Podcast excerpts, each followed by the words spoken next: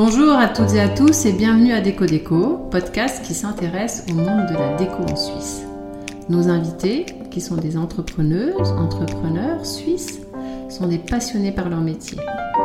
Nous sommes Cathy et Emmanuel, bien sûr on adore la déco, et avec ce podcast, deux fois par mois, notre invité nous fait découvrir son univers. Retrouve-nous sur Insta Déco Déco et bonne écoute Donc voilà, c'est moi qui commence. Bonjour Soren. Bonjour. Merci de nous recevoir ici, chez toi. Avec plaisir. Euh, on est très contente de découvrir ton univers et surtout euh, tout ton parcours qui a l'air euh, pas si linéaire que ça, avec énormément de compétences. Et puis surtout imprégné bah, de, ta multinationalité, notamment danoise aussi. Donc tu vas nous expliquer comment mhm. tu es arrivé à à créer ta marque euh, Soren Henriksen C'est vrai que j'ai un parcours qui n'est pas du tout euh, linéaire. il faut commencer quelque part. Déjà, euh, ma mère est, allemande, mon père danois. J'ai grandi en Suisse, à Genève en particulier, une ville multiculturelle par définition.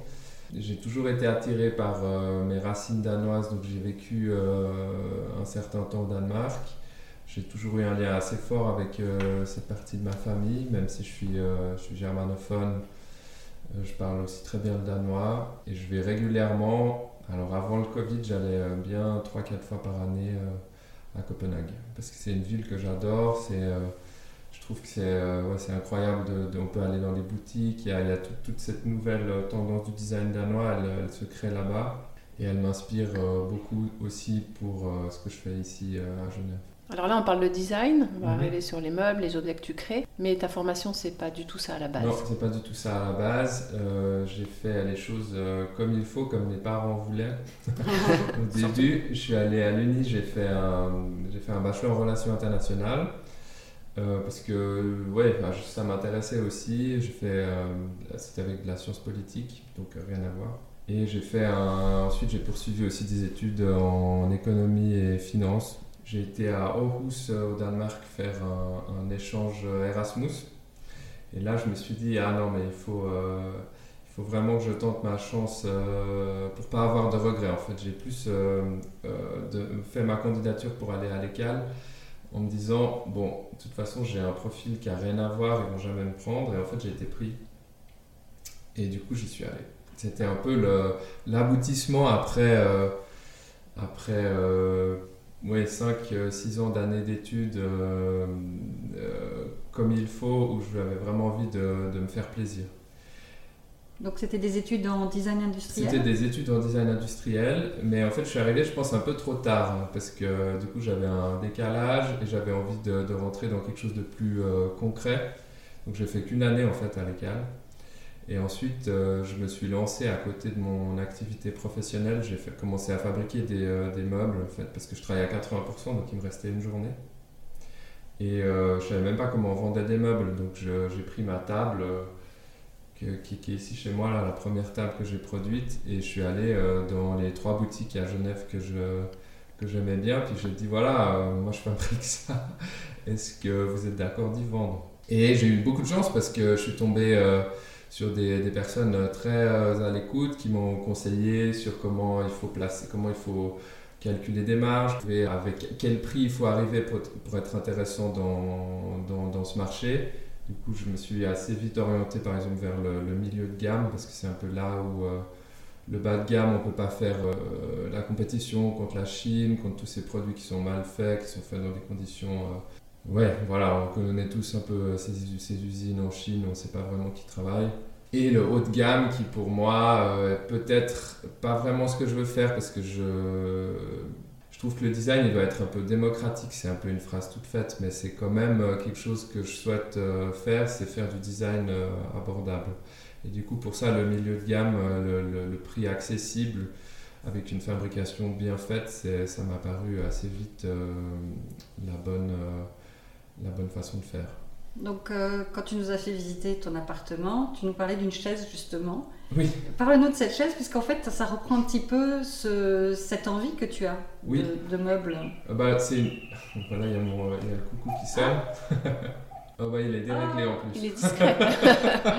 il, il a peur de Normalement, nous. il devrait sonner 11 fois à 11 heures, mais là, il Ah. a sonné qu'une fois. Ah. voilà. Il est 1h de l'après-midi, non? C'est exactement une heure de l'après-midi, de toute façon. C'est parce qu'il fait très gris dehors, il sait plus où il en est.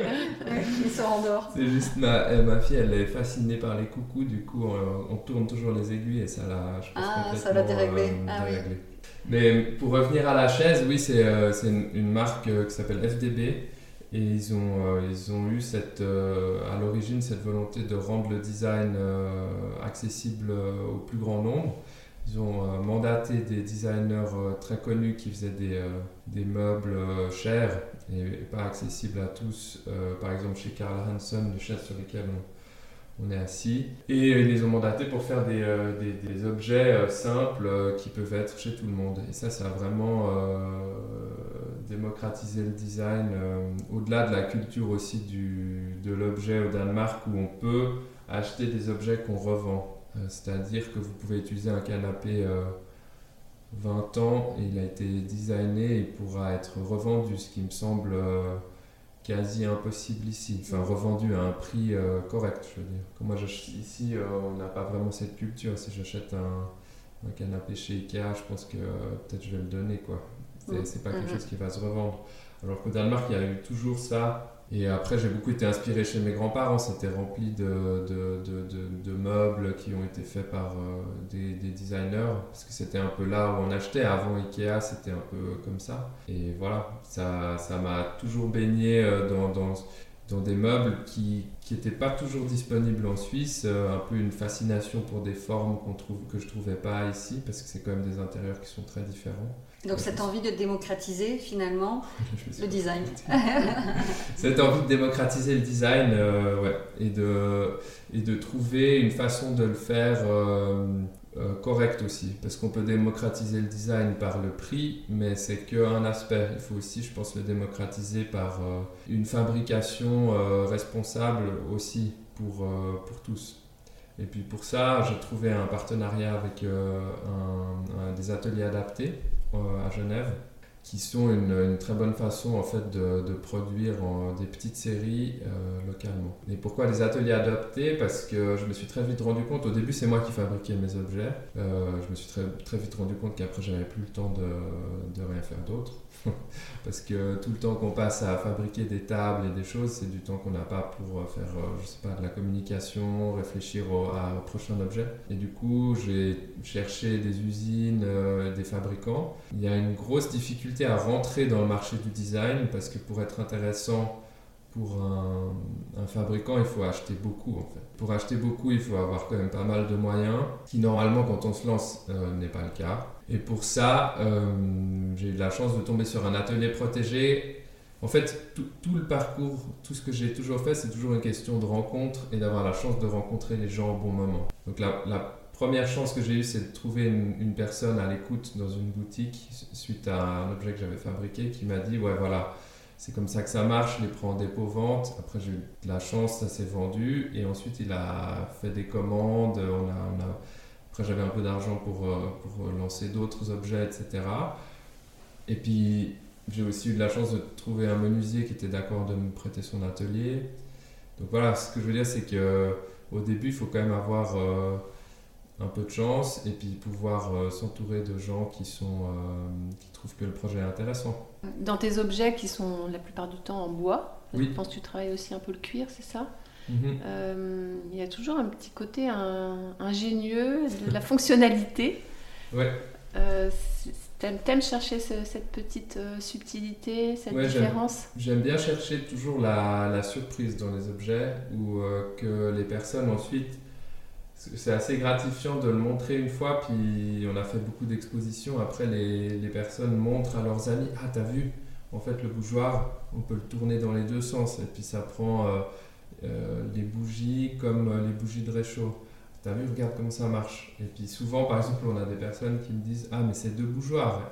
Avant qu'on le bouge, elles ne réalisent pas que c'est le, même objet. Et puis c'est la même chose pour le coucou, il y a un capteur de luminosité et il y a beaucoup de gens qui ne le voient pas au début parce qu'il est, assez discret. Et quand on dit, ouais, alors le coucou il dort la nuit et les gens sont là, waouh, c'est- c'est- il y a ce petit effet un peu genre, ah ouais, enfin, déjà à la base j'aime l'objet, mais il y a ce petit truc en plus, Effet surprise. effet surprise qui Mhm. fait que. euh, Oui, on sent qu'il y a eu de la réflexion. qui, qui a une réflexion toujours hein, quand même avec un design minimal. Ça c'est aussi, euh, c'est pas que le gadget surprise, c'est un objet assez sobre avec une, euh, un petit plus. Là, c'était des meubles assez fonctionnels ou des objets assez finalement fonctionnels qui servent à quelque chose. Oui. Et dernièrement, tu as fait ces masques qui sont très beaux. Oui, Là, c'est vraiment du décoratif. c'est vraiment. Tu changes de. Euh, alors je- ouais, peut-être que je change un peu. Euh, à la base, j'ai tous les objets que je faisais étaient designés par moi-même et puis euh, moi j'adore cette euh, cette interaction avec le, le- le menuisier, avec euh, avec les personnes qui fabriquent, avec le fabricant.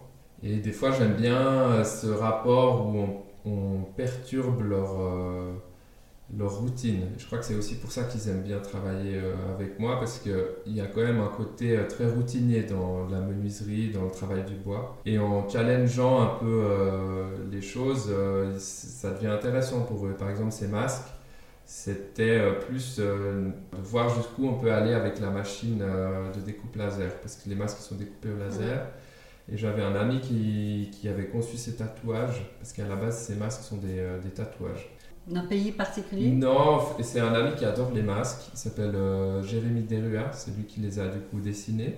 Il les avait dessinés pour des flash tattoos et moi je trouvais qu'ils étaient euh, magnifiques euh, et on les a retravaillés pour qu'on puisse euh, les, les découper dans du bois. L'inspiration est néo-primitive mais quand même très suisse finalement dans la réinterprétation parce que c'est quand même très graphique, c'est quand même très simple mais euh, beaucoup de gens me disent on dirait des masques africains mais je crois pas que c'est ça qu'on voulait faire, c'était juste, euh, disons, néo- néo-primitif.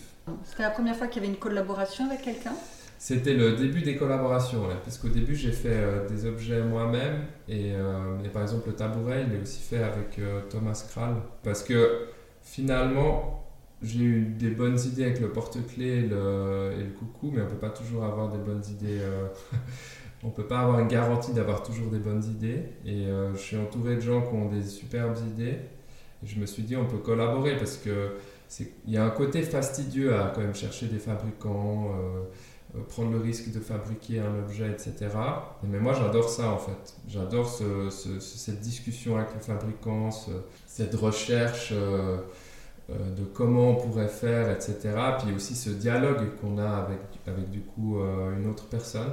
Et ça, ça m'a beaucoup plu. Donc depuis, euh, depuis deux ans, je fais aussi de, de l'édition. Donc en fait, je fais du design euh, moi-même et j'édite aussi euh, d'autres euh, designers. D'accord, donc le tabouret, ça c'est toi qui l'as dessiné avec quelqu'un d'autre ou c'est une Non, édition c'est euh, c'est une édition. C'est. Thomas Kral Ok. qui l'a dessiné. D'accord, tu l'as rencontré comment? Il est venu vers toi ou tu l'as tu l'as démarché? Comment Je- ça se passe? eh ben, Thomas, par exemple, je l'ai démarché, euh, mais c'est de nouveau une, une question de rencontre. Je l'ai rencontré à travers un, un ami en commun, et puis euh, on s'est parlé, on est arrivé à... Moi, je lui ai dit que je cherchais un tabouret euh, table d'appoint. Donc, en fait, ce que je définis souvent, c'est euh, des besoins euh, ou euh, une typologie d'objets que j'aimerais avoir. Et, là, je l'ai démarché en lui disant, ben, je cherche un tabouret table d'appoint. Le problème de base pour moi, c'est que les tabourets sont souvent mis quelque part dans un coin d'une pièce et on les utilise jamais. Typique, c'est tabourets empilés comme ça, on ne sait pas où les mettre. Et moi, je trouvais que si on pouvait l'utiliser comme euh, table d'appoint le reste du temps, et ben, on lui trouve une fonctionnalité. Et du coup, on est arrivé, euh, il m'a proposé une, vingtaine de, formes. Et ensemble, on a, euh, on a réduit, beaucoup discuté. Donc, c'est quand même une, une- collaboration pour arriver à ce, à ce choix d'un tabouret qui a une forme quand même très atypique, qui est aussi assez difficile à réaliser. Donc, après arrive la deuxième. euh, Deuxième étape, une fois qu'on a choisi le design, c'est de trouver un fabricant capable de pouvoir fabriquer une idée. Donc là, euh, tu le fabriques pas forcément avec les ateliers. euh, alors ça, on ne fabrique pas avec les ateliers adaptés, on fabrique en, en Europe, en Slovaquie, parce que Thomas euh, vient de là-bas, et du coup il avait des contacts euh, euh, dans, dans cette région. En fait, la plupart des meubles scandinaves sont fabriqués euh, toutes ces marques danoises, elles fabriquent là-bas en fait. Donc il y a un savoir-faire de production, de design qui est assez, qui est assez élevé. Et du coup, je ne vais pas citer les marques, mais on est fabriqué dans un, un, atelier qui fabrique beaucoup de ces marques danoises que j'ai toujours admirées c'est toi qui t'occupes de la production. Donc toute cette partie de la production, c'est toi qui t'en occupes aussi. Exact. Moi, je fais le suivi de production. En fait, je fais beaucoup de choses. Euh, moi, je fais...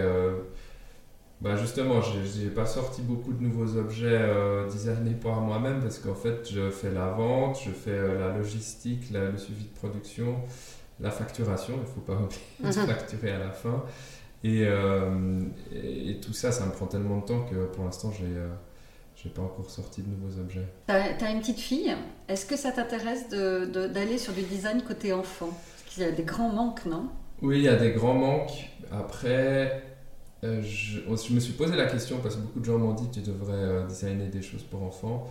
Mais il y a énormément de normes. Euh, c'est des produits qui sont quand même assez qu'il faut concevoir pour pas qu'il soit dangereux pour les enfants. Et je crois qu'il y a tout un processus de certification et tout ça. ça me semblait un peu très complexe. Et en fait, en cherchant, il y a quand même beaucoup, beaucoup, beaucoup de, marques existantes qui font des très, très belles choses. Donc je pense que je vais plutôt rester dans, le, dans ce que je fais déjà, garder la ligne, parce que je trouve que c'est pas du tout le même public. Euh, mm. C'est un peu complexe pour moi aussi de, je me suis, je me suis enfin, j'ai réalisé avec euh, par exemple le porte-carte qu'on fabrique en, cuir que c'est un objet qui est très différent des, des, autres objets et qui en fait doit être distribué par euh, des boutiques qui sont différentes et puis que du coup ça implique un, immense travail de développement de nouveau de, de réseaux de, de, boutiques, un réseau commercial. Et je pense que les jouets pour enfants sont rarement vendus dans des boutiques de design. Donc euh, pour l'instant, c'est pas quelque chose vers quoi je vais m'orienter. Malheureusement, même si je suis très inspiré par, euh, par ma petite fille et tous ces. Euh, c'est vrai que beaucoup de ces objets sont pas très beaux, du coup, il y a quand même beaucoup de. Il y aurait de quoi faire, mais je pense pas pour moi. Soren, comment tu te fais connaître? Comment tu fais ta pub?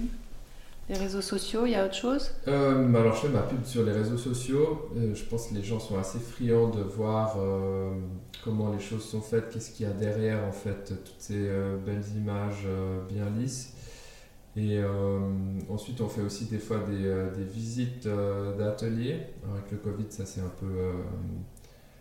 Ça s'est complètement arrêté en fait. Mais plusieurs fabricants ou revendeurs, enfin pas fabricants mais surtout revendeurs sont venus dans les ateliers adaptés, euh, en particulier Théo Jacob, et euh, ça leur permet de bien euh, comprendre comment on fait les objets, on montre la planche qui est vraiment la, la base et on arrive à l'objet fini et toutes les étapes et ils peuvent voir qui fabrique, etc. Et ça c'est ça c'est un des moyens de se faire connaître et de faire parler parce que c'est quand même assez rare. Ils nous ont dit même pour des marques suisses qu'on puisse voir toutes les étapes. Normalement, il y a toujours un petit, euh, un petit truc caché, euh, parce qu'en fait, il vient pas trop de la Suisse, en fait, au final. Et, euh, et, après, il y a les Design Days, les événements. C'est là où je pense que vous m'avez On t'a vu là, dans une boutique. Ouais. Vous m'avez vu dans une boutique. Ça, c'est un des chouettes événements, les Design Days. je participe aux Design Days depuis, depuis 5 ans, je pense. C'est là où ça m'a vraiment ces événements-là, comme les Design Days, c'est les meilleurs événements pour lancer euh, des nouveaux produits puis se faire connaître. Parce que c'est vraiment aux Design Days que j'ai euh, senti un engouement pour euh, mon porte-clés, qui est le premier objet qui a vraiment bien marché. Ça a duré 4 jours et au bout du premier jour, on avait vendu toutes les pièces qu'on avait produites. Et là, je me suis dit, ouais, il y a quelque chose. C'était la première fois que j'avais une vraie interaction avec euh, mes clients. Parce que quand j'amenais des objets en magasin, bah, c'est le vendeur qui, a cette interaction. Pour ça, les design days, c'est assez magique parce que on peut parler à la personne qui s'intéresse, on peut avoir son, son impression et son retour tout de suite à chaud. Et ça, ça n'a pas de prix. Au-delà de, en plus du public que ça attire, c'est des gens qui aiment le design, c'est des gens qui cherchent euh, quelque chose de différent je dirais qu'avant tout, si j'avais un conseil à donner à quelqu'un qui veut se lancer, c'est de, de participer au Design Days. Parce que c'est c'est un accélérateur pour toutes ces raisons. Mhm. les, gens, ils vont pas par quatre chemins. Ils me disent, ouais, ça, je trouve que c'est nul, je peux faire le même. Ok, bon. si ça vient trop sous. Oui, mais les gens, ils, sont, ils, prennent pas de gants, quoi. Mm. Donc, euh, mais c'est la réalité, en fait. Vous et moi, on n'achète pas des trucs qu'on trouve pas jolis donc, euh, ou qu'on n'aime pas. Donc, mais on ne dirait pas. Peut-être vous le direz pas, mais moi, ça m'est déjà arrivé. Ça m'est déjà arrivé. Ouais, cette couleur, c'est trop moche. Ok, et si on me le dit trop souvent, bah, je me remets en question et puis je me dis, ah, peut-être. Euh.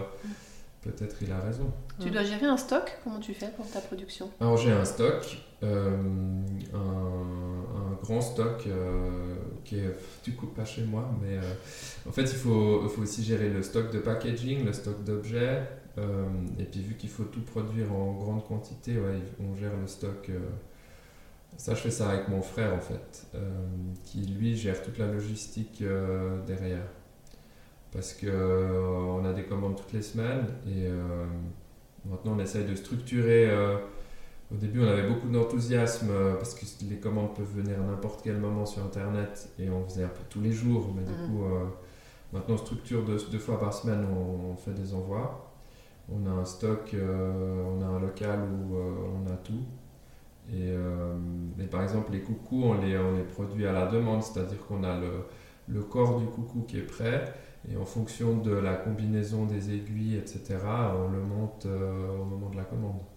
Parce que les aiguilles peuvent être différentes d'un coucou à être, euh, Les coucous peuvent être euh, avec des aiguilles blanches ou noires. Et puis après, on a fait déjà des, des éditions spéciales avec des aiguilles rouges, des aiguilles bleu, verte. Euh, c'est pas la demande du client, ça c'est toi qui décides. Euh. Ça c'est moi qui décide. Euh, on a aussi fait des collaborations, on a des aiguilles de couleur. on a fait une, collaboration pour Noël avec Mise en Cire, qui est une, une marque de bougies parfumées genevoises. Et cherchait à avoir un objet original à proposer en boutique. Et on a développé par exemple un coucou parfumé où l'idée c'était d'amener euh, le parfum de la forêt du coucou euh, avec vous chez, chez vous. Donc en fait, on a mélangé leur essence de parfum dans notre, euh, dans notre vernis ah. et on a réussi à avoir des coucous odorants. odorants. Et pour cela, on a aussi développé des couleurs spéciales d'aiguilles et de pendules, avec un pendule spécial qui était floqué avec une matière qui absorbe le, le parfum et qui permettait de sprayer euh, aussi le, parfum d'ambiance qui est diffusé par euh, le pendule. D'accord. Donc tu deviens super calé dans plein de domaines finalement, le bois, le laquage. Le, ouais, le bois, le, laquage, le, parfum. C'est vrai que c'était compliqué de trouver euh, un ratio qui permettait au vernis de sécher parce que si on met trop de, de parfum après ça sèche plus. Donc bah là on arrive à un avantage d'avoir une production locale, c'est qu'on a pu on a pu faire des essais avec l'atelier euh, euh, par tâtonnement en fait, hein, parce que là il n'y a mm. pas de, recette, donc on a trouvé le bon mélange et, euh, et on a pu réagir super vite et être, prêt sur un projet qui s'est fait très très vite en quelques mois, arriver à, à développer un coucou spécifique pour mise en cire. Et Soren, dans tout ce parcours, est-ce que tu as été largement soutenu par ton entourage privé par exemple? Comment ça s'est passé? Alors, euh, je pense que j'aurais pas pu faire ce que je fais si j'avais pas été soutenu euh, par, mes, euh, par mes parents, par ma femme, par mon frère et mes amis en fait. Parce que j'ai commencé en stockant toutes les affaires dans le garage de mes parents. Mon père euh, va encore chercher des commandes des fois quand je quand, quand je peux pas y aller. Moi, c'est mon père qui monte en fait les aiguilles euh, de tous les coucous. Ah ok. Ah, parce qu'il était dans le domaine de la. Rien à voir. Rien à voir. C'est euh, rien à voir. Mon père est à la retraite maintenant et il a il s'est trouvé une deuxième activité où c'est lui qui monte tous les coucous. Ah, c'est super. C'est mon frère qui les, euh, qui les emballe et qui, euh, enfin, qui fait toute la logistique de tous les objets. Donc ouais, euh, le cadre familial et les amis, j'ai souvent été aidé, j'ai fait des...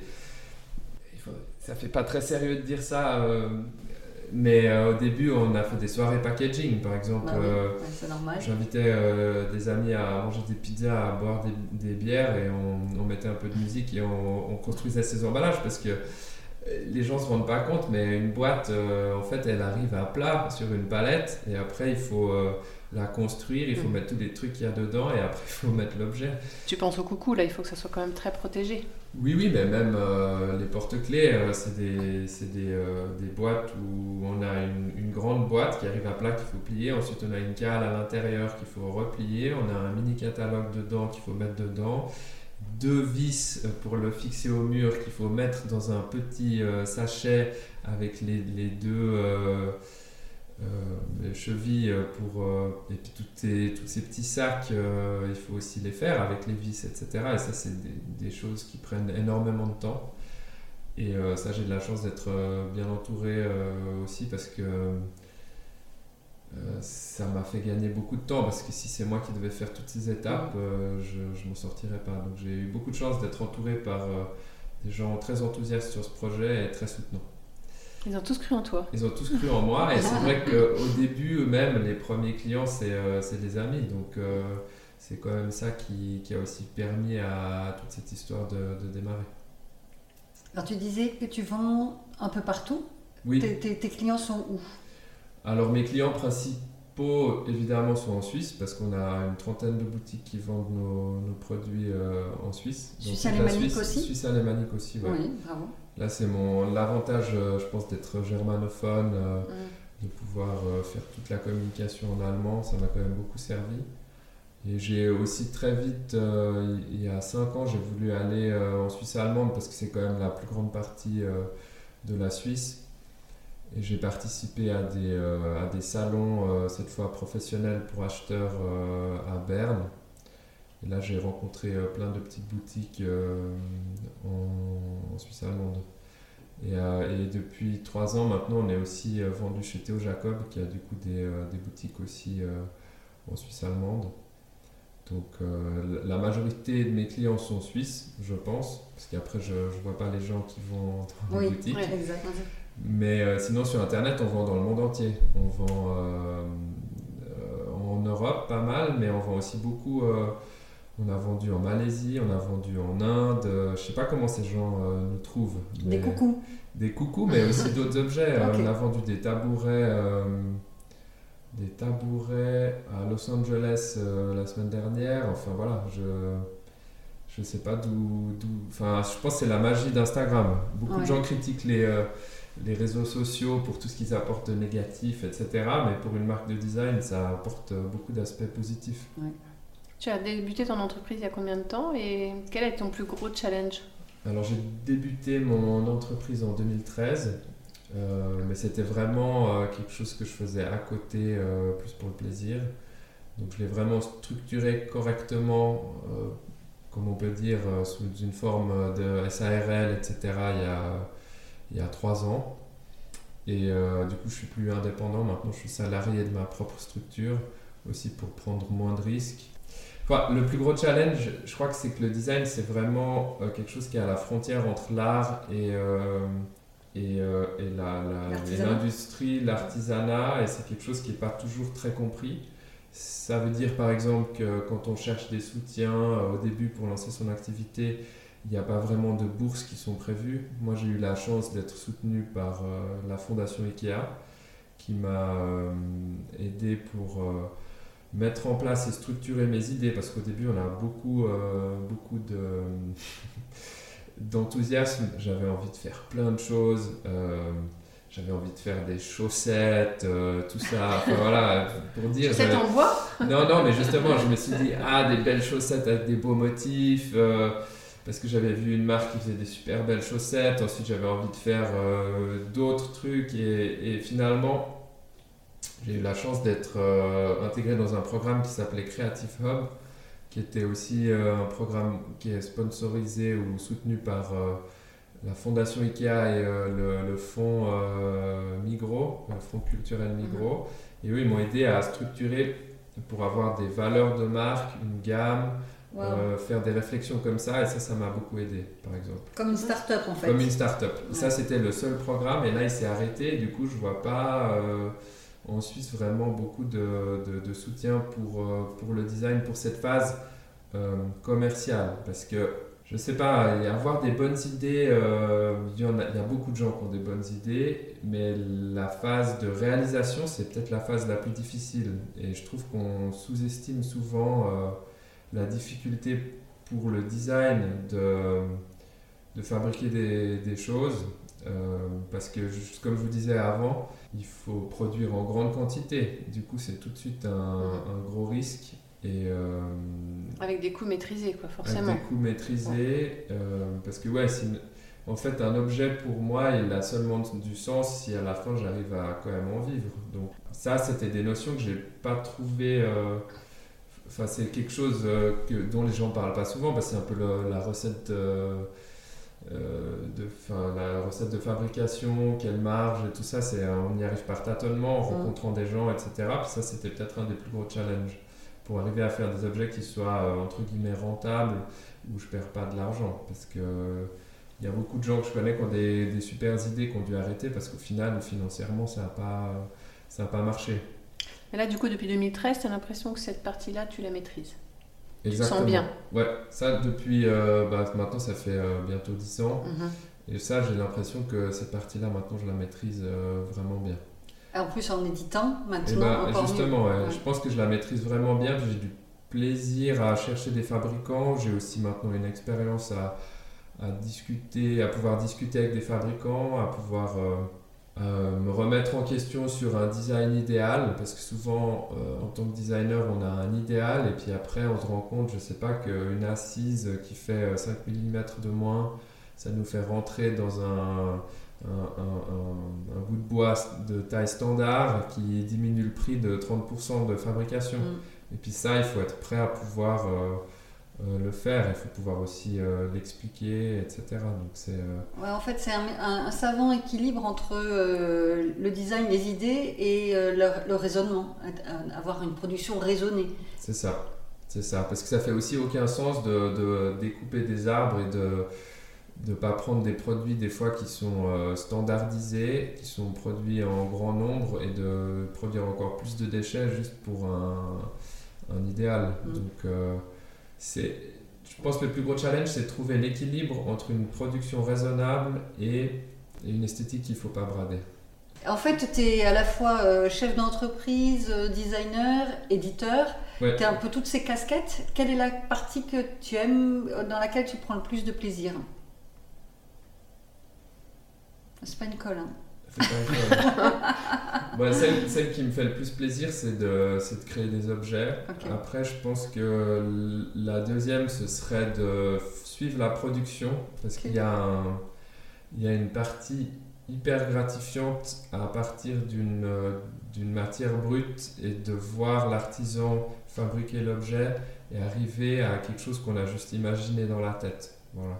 Euh, avant, j'aimais bien emballer les objets parce que euh, ça me procurait ce plaisir de voir qu'en fait ils se vendent, mais maintenant euh, ça, on vend bien et là ça devient un peu euh, Répétitif. répétitif et du coup j'ai euh, j'ai la chance d'avoir euh, euh, des personnes qui m'aident pour ça. ouais. Du coup, tu salaries du- des personnes, des employés? Ouais, j'ai, euh, ben, mon frère est employé et puis euh, avant j'avais des stagiaires, maintenant j'ai, j'ai plus mais j'ai mon frère. Donc euh, pendant un temps on était encore plusieurs et main- maintenant avec le, avec le Covid en fait c'était un peu compliqué, c'était quand même un moment très euh, complexe puisque euh, le stock il a, il a, par exemple pendant le premier confinement euh, toutes les boutiques étaient fermées. Donc Mhm. ce qu'on ce n'a pas vendu pendant trois mois, c'était encore là trois mois plus tard. Donc Mhm. on a eu une année assez difficile où on a, je me suis assez remis en question aussi sur les choix que j'avais faits.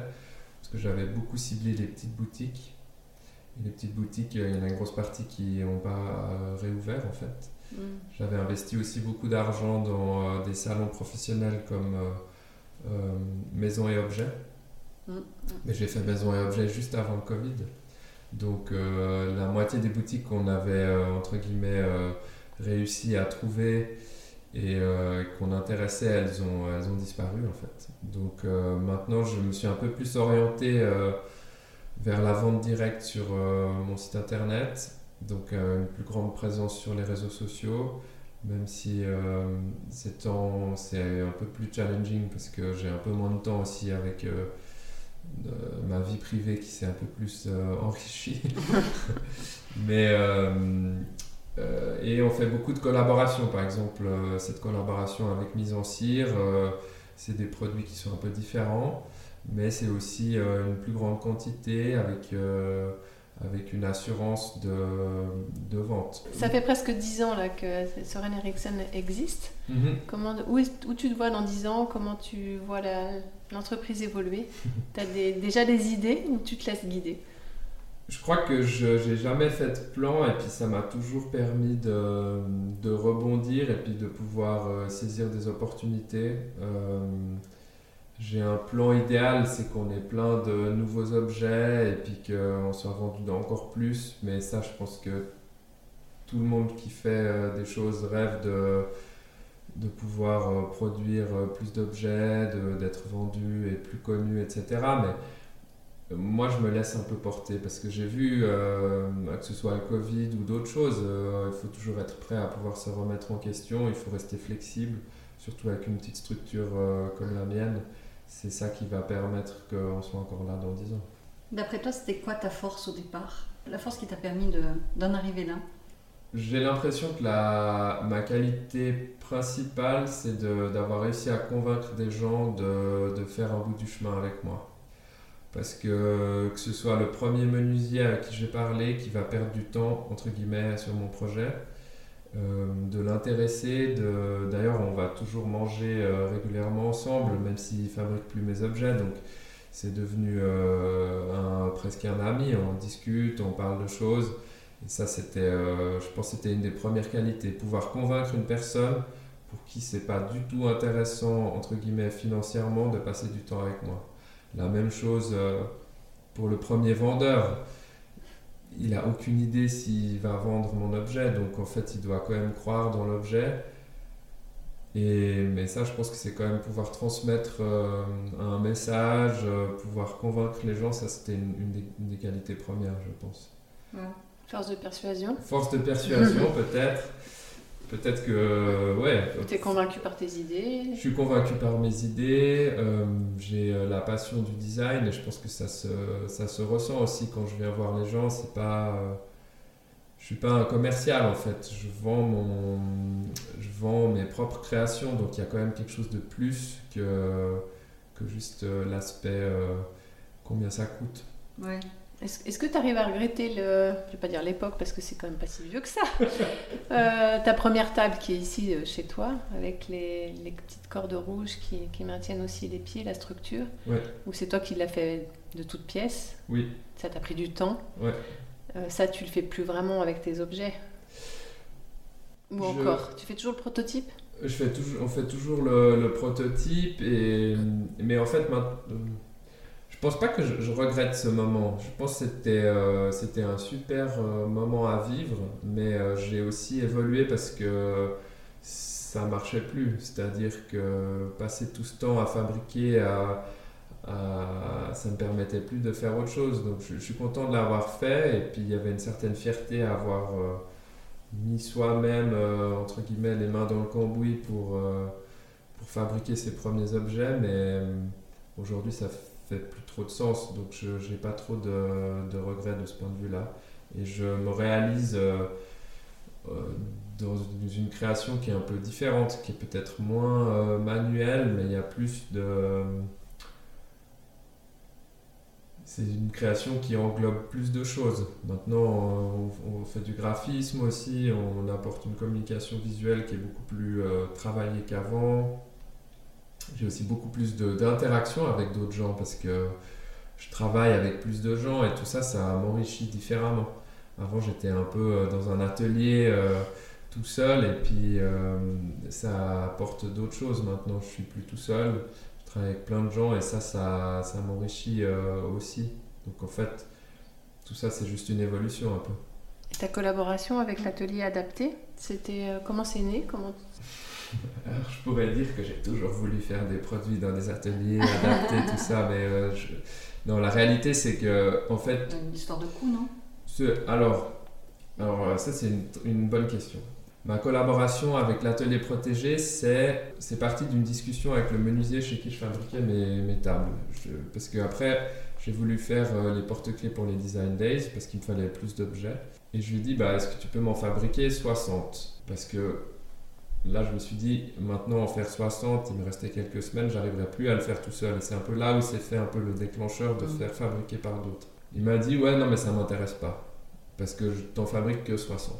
La valeur ajoutée, euh, le gain par rapport au travail, il n'est pas euh, très intéressant. Mais euh, je fabrique des bancs avec un atelier adapté, peut-être ça les intéresse.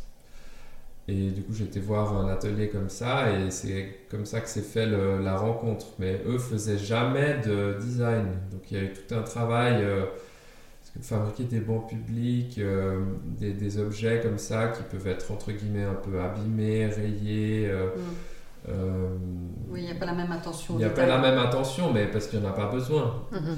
Et là, on a fait tout un travail d'adaptation, de, de- aussi d'adaptation à la, la- la- aux étapes de travail, puisque tout le travail est organisé pour qu'il puisse être fait euh, sur des étapes simples, répétitives, euh, pour, que, pour que les personnes, enfin le maître d'atelier avec qui je suis en interaction, son travail c'est d'adapter la fabrication de l'objet euh, et de trouver chaque la bonne personne pour chaque étape. Donc par exemple au début euh, on mettait les objets, on les, puis de, de- de construire, construire la fabrication de l'objet dans- par les bonnes étapes. Mm. Par exemple on gravait à la fin les porte-clés avec le logo, puis on a vu que la personne qui mettait les, euh, les porte-clés dans la machine laser, euh, ils étaient tout rayés. Donc maintenant on les grave avant la peinture, et Mm. puis euh, finalement c'est une autre personne qui... qui les met dedans. Enfin, il y a tout un travail de, de réflexion qui est fait en partenariat avec cette, euh, cet atelier. Et là, je me suis perdu. Non, c'est pas grave. Et euh, quand on revient à quand tu as fait ton premier prototype et que tu t'es présenté, Oui, est-ce que tu te présentais déjà comme designer? Est-ce que le fait d'être danois te donnait un peu de validité? Ou est-ce que tu avais le syndrome de l'imposteur et tu te disais mais non, mais pourquoi, pourquoi je me présente alors que j'ai qu'un objet, je me présente en, en tant que designer? Ouais. Comment ça s'est passé? Parce que cette confiance en toi que tu as provoquée et de la rencontre que tu as faite finalement, ça voulait dire que tu avais confiance en toi. Mhm. Et est-ce qu'il y avait des moments de doute? Est-ce qu'il y avait des moments où tu te sentais pas designer et où tu te sentais pas à cette place? Comment ça se passe? Alors, la première fois que je suis rentré dans une boutique, je pense que j'avais euh, le cœur qui battait tellement fort que j'avais de la peine à parler. Donc, euh, c'est clair qu'au début, il y a un peu de. ça- ces moments de rencontre, ils cristallisent tout- toute une tension, tout un effort. euh, mais je me suis toujours présenté comme designer. C'est vrai que le fait d'être danois, c'est marrant, mais ça a hum, crédibilisé un peu euh, le truc. Euh, après. euh, en plus, j'ai la chance d'avoir des parents qui ont choisi un prénom pour moi avec un haut barré. Alors, tout de suite, les gens euh, savent euh, que c'est euh, que c'est danois. T'as vu, j'ai galéré hein, pour le trouver. hein. J'ai failli t'envoyer un message, excuse, hein, je trouve pas le haut, le haut barré. J'ai fait un copier-coller, Il existe le barret mais je l'ai pas trouvé sur mon Ah. clavier. Ah, il existe, euh, si vous avez Tu nous un- montreras Si vous Ah, avez un. Mac, c'est assez facile. Ah et ouais. sur, euh, sur PC, c'est Alt 155. Ça, euh, C'est un joli truc, à 500. J'ai été chercher mon, mon passeport suisse euh, avec, euh, avec mon haut barré. Ouais. On m'a dit, euh, mais ça c'est pas une lettre en fait. euh, comment je tape cette lettre? Et J'ai dit, bah il faut Alt 155. Donc j'ai vraiment appris euh, à expliquer aux gens comment le taper. Est-ce que je t'ai coupé Mais non, je pense qu'il fallait avoir un peu de la confiance en soi et peut-être un peu de- d'innocence et de- d'inconscience aussi pour fabriquer ces objets et puis, et puis y aller. J'ai eu de la chance de tomber sur des gens bienveillants qui, euh, qui m'ont fait confiance et euh, puis ça, ça a renforcé euh, ma confiance à pouvoir aller me présenter. Et je pense s'il y avait une autre qualité qu'il faut avoir, c'est la persévérance. Parce qu'il y a plusieurs boutiques dans lesquelles je vends où on m'a d'abord dit Ouais, c'est gentil, mais tu peux revenir plus tard. Et puis une année plus tard, je, suis revenu sans, avoir peur de de nouveau me faire renvoyer. Et puis, aujourd'hui, c'est des boutiques avec lesquelles on travaille très bien, on s'entend très bien, etc. Le problème, c'est qu'il y a beaucoup de gens qui ont des bonnes idées et qui fabriquent des objets la dimension de pouvoir les vendre, c'est en fait l'élément fondamental. Parce que au début, quand j'ai commencé à faire du design, je pensais que fabriquer l'objet, c'était le plus difficile. Enfin, ou qu'avoir une bonne idée, c'était le plus difficile. Au final, j'ai réalisé que fabriquer l'objet, c'était déjà euh, une deuxième étape bien difficile. Mais après, il y a la troisième étape, c'est de, de, les vendre. Parce que euh, si on ne vend pas les objets, il n'y a pas l'objet suivant. Donc, en fait, toutes ces étapes que euh, j'ai appris au fur et à mesure, elles, elles sont euh, indissociables les unes des autres. Aujourd'hui, je ne serais pas là à vendre des, à vendre des objets si, euh, si je ne les avais pas dessinés et, et, conçus et qu'on ne les avait pas fabriqués. Mais l'un va pas sans l'autre. Et puis ça, on l'oublie souvent, je trouve. J'ai donné un workshop à la aide l'année dernière avec des étudiants de deuxième année en design bijoux.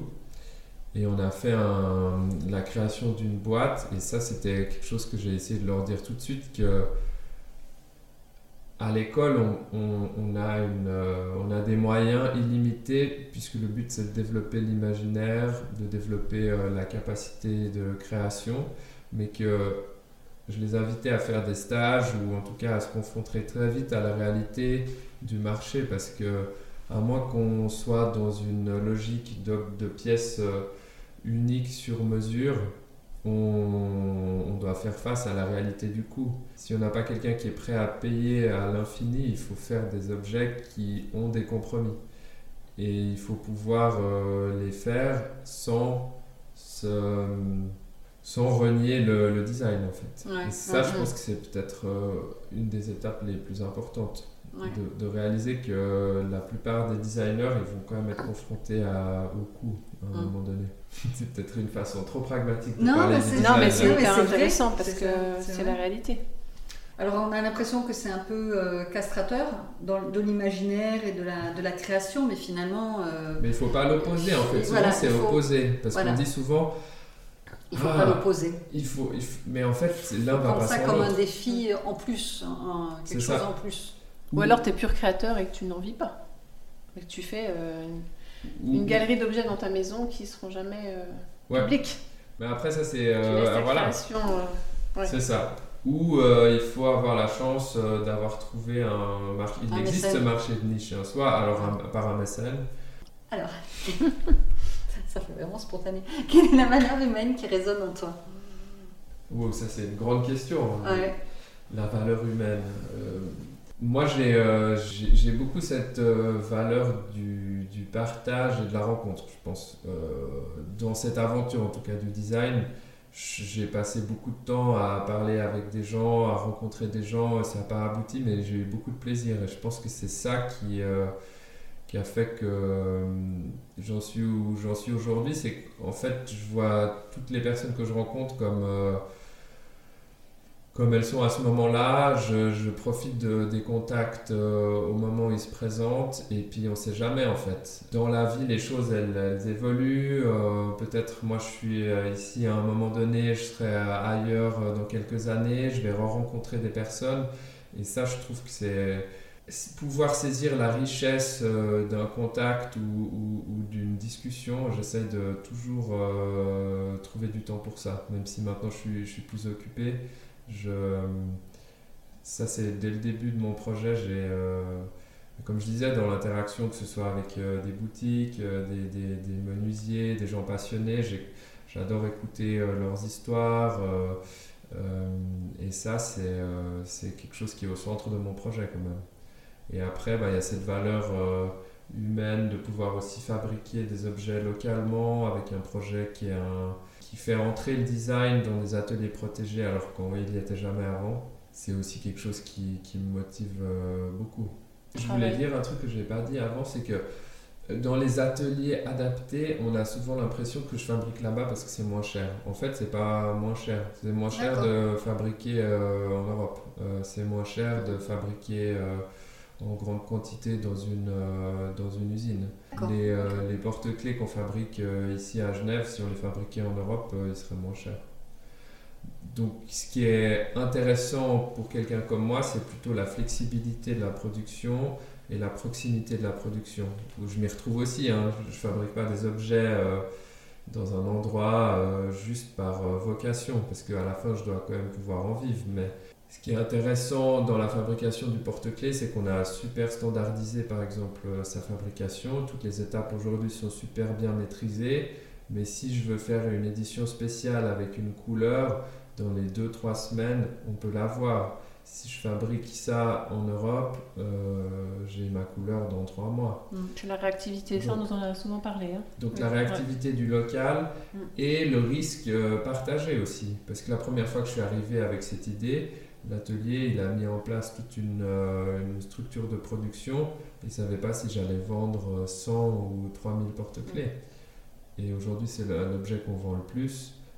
Euh, et je pense que c'était un bon pari pour eux, mais ça pour moi c'était euh, super. Et du coup je valorise aussi cette relation de confiance sur, euh, sur le long terme. Maintenant que cet objet il marche, on pourrait aussi simplement le fabriquer ailleurs. Mais je trouve que ça fait pas de sens parce que Mm. je serais pas là où je suis aujourd'hui si eux m'avaient pas fait confiance euh, au début. Donc là, on revient aussi dans cette valeur humaine où finalement, euh, je valorise quand même beaucoup les contacts, même si et les relations personnelles. J'aime bien savoir qui fabrique mes objets et, et on continue à fabriquer dans un endroit qui est un peu plus cher, mais parce qu'il y a des avantages et aussi euh, un lien, Une fidélité. une fidélité, ouais. Ben, on peut rester là parce que finalement, ça fait un- une bonne conclusion, non? Et C'est un peu ce qui s'est passé avec nous. Merci parce que tu as, tu as, voulu, euh, voulu partager avec nous. Et c'est très gentil. C'est, vous on- on- s'était Euh, pas rencontrés au, dina- au Design Days d'ailleurs. Ouais. On dit, ah, vous l'avez loupé, il était là hier. Il y a, Ah, juste, bon. ouais, il y a juste un truc que je voulais rajouter, c'est que d'habitude je demande comment est ton in- l'intérieur des personnes. Donc là, nous, on est dans ton intérieur. Donc on, voit que c'est tellement design. Ça pourrait être dans un magazine, même avec les affaires des enfants. Même de- avec, de- Même euh, avec le gros même avec nounours dans le parc. C'est tellement beau. Et donc, merci Soren pour cet accueil. Ouais, merci pour vous. ce partage. Merci beaucoup. Merci pour ta confiance et puis euh, toute cette plaisir. belle histoire que tu nous as racontée, qui est plus qu'une histoire, parce que c'est la, vérité. Et longue vie à toi euh, dans ce, Merci beaucoup. ce parcours design. Ça m'a Ouais. fait très plaisir. Merci. Yes. Merci de nous avoir écoutés. N'hésitez pas à nous partager, à nous mettre des commentaires et à nous mettre 5 étoiles. Cela nous permettra une meilleure visibilité. Et surtout, merci à François Mezot d'Antipopcast pour tous ses conseils, à Antonin Tesser pour notre super musique et à Jeanne Richer pour son soutien artistique continu sur notre Insta. À dans 15 jours pour le prochain podcast d'Eco Déco. Euh, tu veux le refaire maintenant avec le... Bah, je pense- c'est pas que je veux, je pense que c'est un peu.